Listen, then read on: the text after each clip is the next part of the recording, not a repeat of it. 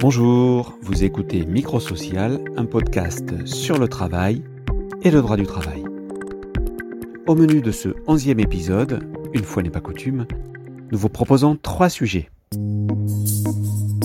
Le premier concerne les PSE, avec une étude de l'IRES très intéressante. Celui qui a coordonné cette étude, Rémi Bourguignon, prof de relations sociales et de ressources humaines, va nous en parler spontanément, on ne le voit pas comme une bonne chose et donc c'est compliqué de parler d'un bon PSE. Deuxième sujet, la consultation du CSE dans une affaire qui a défrayé la chronique, Suez-Veolia, les explications de la juriste Séverine Baudouin du dictionnaire permanent social des éditions législatives. Et le tribunal est entièrement d'accord.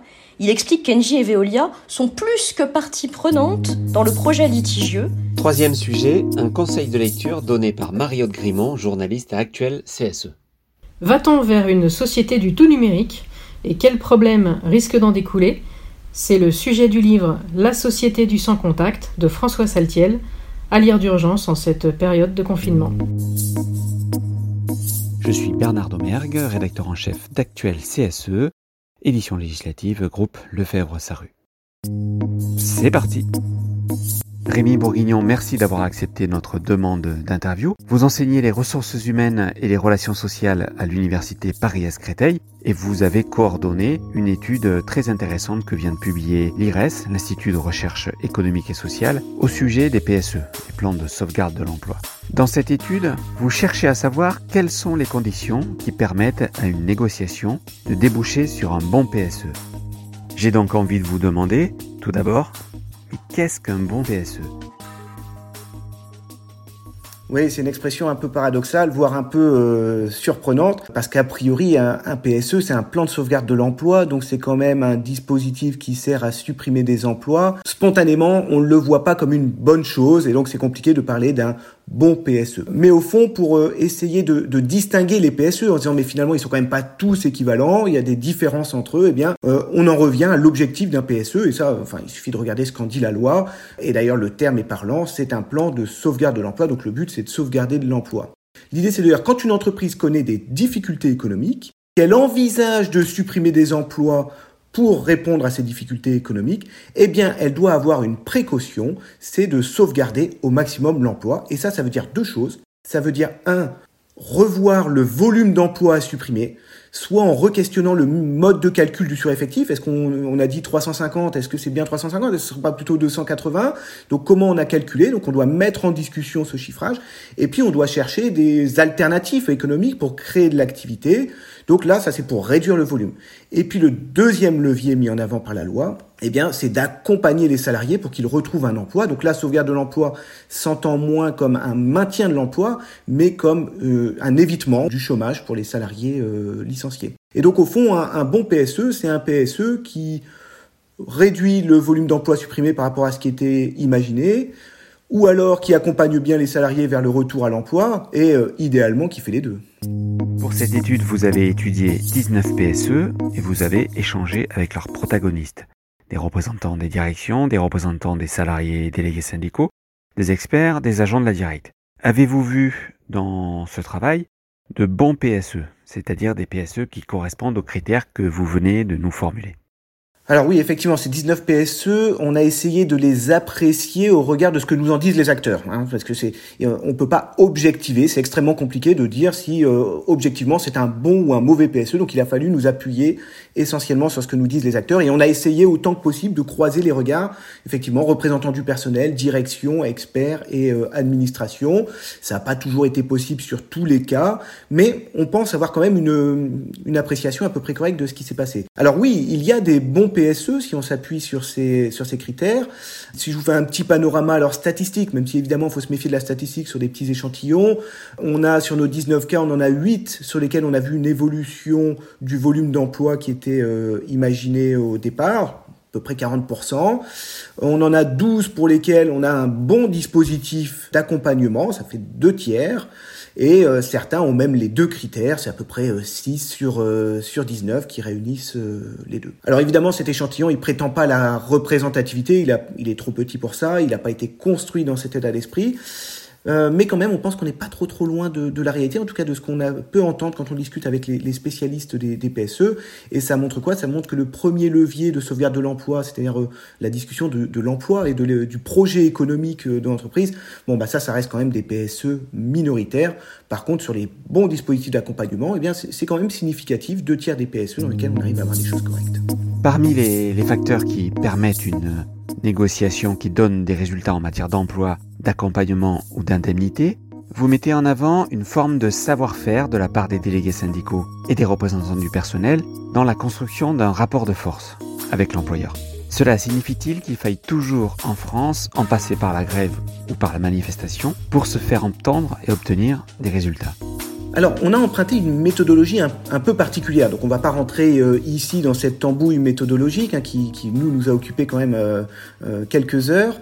En gros, ce qu'on cherche à identifier, c'est des combinaisons de facteurs et ce ne sont pas des, facteurs euh, isolés. Et dans cette combinaison et dans les différents facteurs qu'on a considérés, il y a effectivement la question du, conflit social, entendu vraiment comme mobilisation, hein, la, grève, la manifestation, la mobilisation de l'opinion euh, publique. Et euh, le conflit social apparaît comme un facteur extrêmement important, à la fois pour euh, réduire le volume d'emplois supprimés et pour, euh, euh, et pour avoir de bons dispositifs d'accompagnement. Mais une fois qu'on a dit ça, il faut immédiatement préciser deux choses. On parle bien de combinaison de facteurs. Donc ce n'est pas le conflit isolément. Vous voyez la conclusion qui consisterait à dire ah faisons un bon conflit, on va avoir un bon PSE.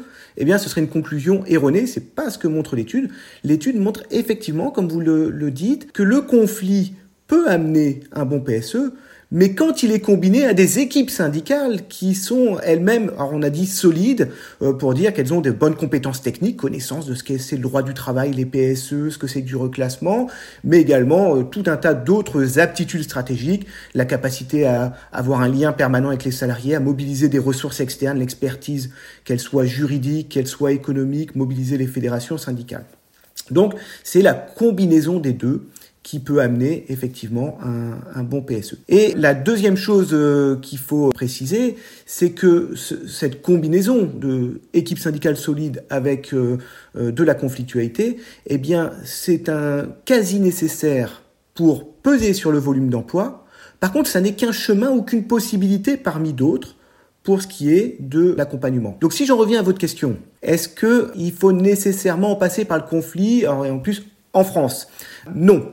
Euh, mais ça nous dit quoi? Ça nous dit que d'une part, les objets de négociation collective sont plus ou moins négociables aux yeux des directions d'entreprise. Et ce que montre cette étude, c'est que la question de l'emploi ou la discussion du volet économique des restructurations, eh bien, est toujours considérée par les directions d'entreprise comme un sujet peu négociable. Aussi souvent parce que les directions des ressources humaines qui ont en charge la négociation ont elles-mêmes peu de marge de manœuvre sur, euh, sur ce volet-là. Et donc elles préfèrent négocier le dispositif d'accompagnement. Mais ça veut dire quand même que tous les sujets de négociation nécessite d'instaurer un rapport de force, mais plus ou moins fort. Et ici, on voit qu'il faut vraiment insister sur le rapport de force pour déclencher la négociation sur l'emploi. En revanche, il y a moins besoin de construire le rapport de force pour négocier l'accompagnement qui est plus spontanément négociable. La deuxième chose à préciser ou à tirer comme enseignement, c'est que pour construire ce rapport de force, on a plusieurs moyens ou plusieurs leviers. Le conflit est un levier parmi d'autres. D'ailleurs, on voit que sur euh, la négociation des dispositifs d'accompagnement, eh bien, le principal mécanisme euh, de construction du rapport de force, eh bien, c'est en général l'alliance avec l'administration du travail, la directe. La directe qui intervient comme un garant de la négociation, et c'est le cas le plus fréquent. En revanche, quand on est sur l'emploi, euh, le cas le plus fréquent, quasi inévitable, c'est d'en passer par la conflictualité. Et donc ça s'explique par deux facteurs, hein, essentiellement. Le fait, un, que les directions d'entreprise considèrent l'emploi et l'économie comme peu négociables, et deux, que l'administration du travail, la directe, ne se saisit pas des sujets et donc ne se joue pas ce rôle de garant sur les questions économiques. Rémi Bourguignon, une dernière question pour finir. Pourquoi dites-vous dans votre étude que le cadre euh, légal des procédures de licenciement collectif ne favorise pas une négociation qui va chercher à sauver les emplois. Cette étude, elle nous a été commandée pourquoi? C'est parce qu'il y a eu une, une, réforme importante en 2013 où on a décidé d'aller vers plus de négociations sur l'emploi en contrepartie de moins de risques juridiques pour les entreprises. Et l'idée qui était derrière, c'est de dire ça devrait favoriser la négociation. Bon, ce qu'on observe, ben non, sur la partie emploi économique, ça n'a pas changé une tendance qui existait déjà. Hein. C'est pas non plus euh, nouveau, mais c'est que on discute moins l'emploi et plus les compensations par les dispositifs d'accompagnement. Cette tendance qui existait avant 2013 ne semble pas avoir été renforcée, renversée, pardon, et peut-être même été renforcée par euh, la loi de, de 2013. Ce qui veut dire que le cadre légal effectivement ne favorise pas beaucoup la négociation sur l'emploi. Alors par-delà la question du cadre légal, il y a aussi le cadre administratif. C'est un peu ça qui fait euh, euh, la spécificité de la négociation des PSE, c'est que c'est non seulement un encadrement par la loi, il y a des règles, il faut reclasser les, les, gens, il y a des motifs économiques à respecter, mais il y a aussi un encadrement administratif par intervention de la directe. Et aujourd'hui, la directe, effectivement, est saisie pour évaluer le dispositif d'accompagnement, par contre, n'intervient pas sur le volet économique. Ça, c'est pas précisé dans la loi. C'est la doctrine de la directe et des politiques euh, publiques. Ça pourrait assez aisément être changé. L'hypothèse qu'on peut faire, mais elle n'est qu'hypothèse, puisque nous, on n'a pas pu l'observer, c'est que si la directe se préoccupait également de la loyauté de la négociation sur la partie emploi, eh bien, peut-être qu'on pourrait avoir un peu plus de négo de ce point de vue-là. Merci Rémi Bourguignon. Vous pouvez retrouver cette étude sur le site de l'IRES ou sur actuelcse.fr. Notre deuxième sujet, le projet de rachat de Suez par Veolia. C'est une bataille entre deux concurrents historiques qui a des enjeux importants. Ce sont en effet 2000 emplois qui pourraient être supprimés avec cette opération si l'on en croit les CSE et les syndicats de Suez, ce que conteste Veolia. Le 9 octobre, le tribunal judiciaire de Paris, saisi par les CSE de Suez, a rendu une ordonnance plutôt inhabituelle. Et cette décision a été ensuite confirmée par la Cour d'appel de Paris dans un arrêt du 19 novembre. Nous allons voir avec Séverine Baudouin, juriste au dictionnaire permanent social des éditions législatives, en quoi cette décision est juridiquement intéressante. Mais pour bien comprendre cette histoire, Séverine, peut-être faut-il d'abord nous préciser quels sont les acteurs en présence. Alors, en fait, il y a trois acteurs en présence. Engie, anciennement GDF Suez, qui est le leader européen spécialisé dans la production d'électricité et de gaz, Suez, qui est une filiale d'Engie à 32%, et qui a pour activité la gestion de l'eau et des déchets. Et puis Veolia, l'ancienne générale des eaux, très grand groupe spécialisé également dans la gestion énergétique de l'eau et des déchets. C'est le concurrent historique de Suez. Alors qu'est-ce qu'il s'est passé exactement entre ces trois protagonistes? Suite à l'annonce d'Engie en juillet 2020 de souhaiter se défaire de certains de ses actifs, Veolia lui a proposé dès le mois d'août le rachat de 29,9% de ses actions de Suez, en vue de créer un grand champion mondial français de la transformation énergétique, d'après ses propres termes. Cette proposition a été relayée par communiqué de presse, précisant également que si cette proposition était acceptée par Engie, Veolia avait l'intention de déposer ensuite une offre publique d'acquisition du solde de Suez. À la suite de quoi, plusieurs communiqués de presse de Suez faisaient état de l'inquiétude suscitée par cette reprise par Veolia. En août et septembre, plusieurs articles s'en sont suivis, dont notamment une interview du PDG de Veolia, se voulant rassurante pour les salariés de Suez. Donc euh, en quelque sorte une bataille euh, médiatique. Et côté euh, CSE de Suez, comment on a réagi face à ce projet annoncé dans la presse? Dès le 15 septembre se tient une réunion du CSE de Suez au sujet de la reprise. Le CSE vote le déclenchement de son droit d'alerte, demande une information consultation en bonne et due forme sur ce projet vote une expertise sur les risques psychosociaux et mandate son secrétaire pour toute action en justice. Parallèlement, le CSE de Suez contacte la direction d'Engie, son premier actionnaire, afin d'obtenir des réponses. Invitation déclinée par Engie, qui estime qu'elle n'a pas à intervenir dans le fonctionnement du CSE de Suez. C'est dans ce contexte, dès le 22 septembre, que plusieurs CSE de Suez ont été autorisés à assigner en référé Suez, mais également Engie et Veolia devant le tribunal judiciaire de Paris que le CSE de Suez euh, agisse contre son employeur, contre Suez, on, comprend, mais pourquoi donc euh, assigne-t-il aussi Engie et, Veolia? Bah, C'est effectivement la grande problématique de cette affaire, et c'est l'argument opposé par Engie et Veolia à la recevabilité de l'action. Mais le CSE ne demande pas à Engie et Veolia de remplir les obligations d'information-consultation de son employeur Suez. Il leur demande de lui communiquer des informations sur l'opération projetée afin que cette consultation puisse avoir lieu. Et le tribunal est entièrement d'accord. Il explique qu'Engie et Veolia sont plus que partie prenante dans le projet litigieux, même si elles ne sont directement débitrices d'aucune obligation légale à l'égard des IRP de Suez. Et que décide précisément le, le tribunal? Le tribunal raisonne en trois temps. Il commence par expliquer que certes, dans le cadre d'une OPA, Le CSE de l'entreprise objet de l'offre a normalement lieu après le dépôt de l'offre. Mais il constate que dans cette affaire, il s'agit d'un projet industriel plus global, débutant avec le rachat des actions de Suez détenues par Engie. Enfin, il en déduit que ce projet aura forcément des conséquences sur l'organisation économique et juridique de l'entreprise. La consultation du CSE de Suez au titre de la marge générale de l'entreprise sur la cession des parts et sur le projet industriel global est donc nécessaire et obligatoire. Si la consultation du CSE est nécessaire, euh, quelle décision prend le tribunal pour la rendre euh, effectivement possible? Alors effectivement, il faut que cette consultation soit possible, d'une part, et effective. À cet effet, le tribunal prend deux décisions inédites. D'une part, il suspend la cession des actions entre Engie et Veolia, celle-ci étant prévue dans un calendrier trop réduit pour permettre la consultation en amont du CSE de Suez. Et d'autre part, il ordonne à Engie et Veolia de transmettre à Suez les informations nécessaires pour l'information et la consultation de son CSE. Et bien sûr, ordre est donné à Suez d'informer et de consulter son CSE sur la base de ces éléments transmis. C'est plutôt une décision euh, judiciaire assez étonnante euh, et inédite, mais est-ce qu'elle peut empêcher le projet d'aboutir euh, d'une part? Et d'autre part, est-ce qu'on peut considérer que ce serait un nouveau levier utilisable par des CSE qui sont confrontés à des situations comparables? Bien sûr que non, elle ne peut pas empêcher le projet d'aboutir. C'est comme une consultation interne à l'entreprise sur un projet de l'employeur. Le CSE ne peut pas bloquer ni empêcher la mise en œuvre d'une décision de la direction. En revanche, cette solution permet d'une part de gagner du temps, et d'autre part de rendre effective la consultation du CSE dans un contexte un peu particulier. L'employeur n'est pas parti au projet et n'a aucune information à ce sujet. Le CSE, dûment informé, pourra désigner un expert, se préparer, discuter et donner un avis. Notons que la Cour d'appel de Paris a confirmé cette décision en tout point le 19 novembre dernier et qu'elle a également permis au comité d'entreprise européen de Suez de se joindre à l'action en tant qu'instance d'information et de consultation sur les questions concernant l'ensemble du groupe Suez. Peut-être est-ce là un nouvel angle d'action possible pour les représentants du personnel?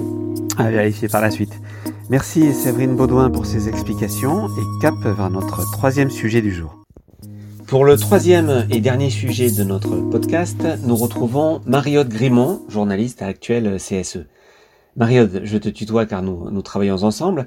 Tu as lu pour nous un ouvrage en ne peut plus d'actualité, La Société du Sans Contact de François Saltiel aux éditions Flammarion. De quoi s'agit-il exactement? Eh bien, c'est un cri d'alerte hein, lancé euh, par le journaliste spécialiste du numérique sur Arte, François Saltiel. Est-ce que tu sais que euh, ton smartphone enregistre tous tes déplacements euh, quotidiens, les lieux et les horaires compris? Que l'appli de réunion en vidéo Zoom a pendant de longs mois enregistré les conversations des utilisateurs à leur insu? Que les réseaux sociaux sont conçus pour qu'on y passe le plus de temps possible, ou encore, c'est juste un exemple, hein, qu'après les applis de rencontres amoureuses, certaines proposent maintenant de parler avec les morts. Et eh bien c'est tout ce que révèle François Saltiel dans son livre. C'est un ouvrage très bien documenté où il fait référence à de nombreuses enquêtes et travaux euh, sur le sujet. Alors en effet, mais tout ça est censé nous rendre, euh, nous rendre des services pratiques. Qu'est-ce qui te semble poser problème dans cette société du, du sans contact? Le problème, c'est comme son nom l'indique, euh, la société du sans contact à une certaine dose, éloigne les humains des uns des autres. Donc au-delà du fait qu'on soit espionné ou surveillé par des applications et, que les entreprises numériques récupèrent nos données à des fins commerciales, c'est qu'à force de rester le nez sur nos écrans, on risque de perdre le contact avec le réel et donc au final notre humanité. Et cette, euh, perte d'humanité, euh, comme tu dis, est-ce qu'elle se retrouve aussi dans le, monde du travail? Pas complètement, et François Saltiel y consacre tout un chapitre de son livre. Il s'inquiète par exemple qu'avec le télétravail généralisé, les salariés ne se côtoient plus dans le réel, c'est-à-dire dans les locaux de l'entreprise. Et si les salariés ne se voient plus, ils ne s'aperçoivent plus qu'un de leurs collègues est par exemple en souffrance psychologique, euh, qu'il travaille alors qu'il est malade, ou encore qu'il a des problèmes personnels ou qu'il a des difficultés avec un manager. Donc le jour où un salarié télétravailleur est licencié, le risque c'est que personne ne s'en rende compte. Et euh, de ce fait, François Saltiel pose aussi la question de la défense des droits des salariés et plus généralement des citoyens dans une société où, du fait du sans-contact, les gens sont rendus invisibles les uns aux autres. Il cite par exemple la sociologue Eva Illouz, qui dit dans un de ses livres, je la cite, hein, Le télétravail s'oppose à l'activité sociale et politique et à l'activité syndicale. Et en plus, c'est pas tout, parce que l'auteur aborde de nombreux autres aspects, comme par exemple les conditions de travail euh, chez Amazon, le sort des chauffeurs Uber ou encore les tâcherons du clic. Voilà qui n'est pas très gai, ça fait un peu peur. Qu'est-ce qu'il faudrait faire pour changer, pour changer ce, ce système? Alors oui, effectivement, ça fait un peu flipper, mais c'est une prise de conscience nécessaire si on veut justement préserver nos libertés et nos contacts humains. Déjà, il y a le problème de l'éducation au numérique, parce que souvent, euh, on n'est pas au courant de l'utilisation euh, qui est faite des traces qu'on laisse euh, sur Internet. Et si on les connaît, disons qu'on les glisse sous le tapis pour pas trop s'en occuper. Donc il faut déjà s'informer sur les pratiques des entreprises de la tech et après essayer de s'obliger à déconnecter des écrans, adopter quelques règles d'hygiène numérique et comme le dit François Saltiel, lever les yeux et tendre la main pour retrouver le monde réel. Donc ce livre, à mon avis, euh, La Société du sans contact de François Saltiel, c'est un livre à lire et à comprendre sans modération. Merci Mariotte Grimont pour cette note de lecture et ses, conseils. C'est la fin de notre onzième épisode du Micro Social, un podcast des éditions législatives groupe Lefebvre-Saru. Et à très bientôt.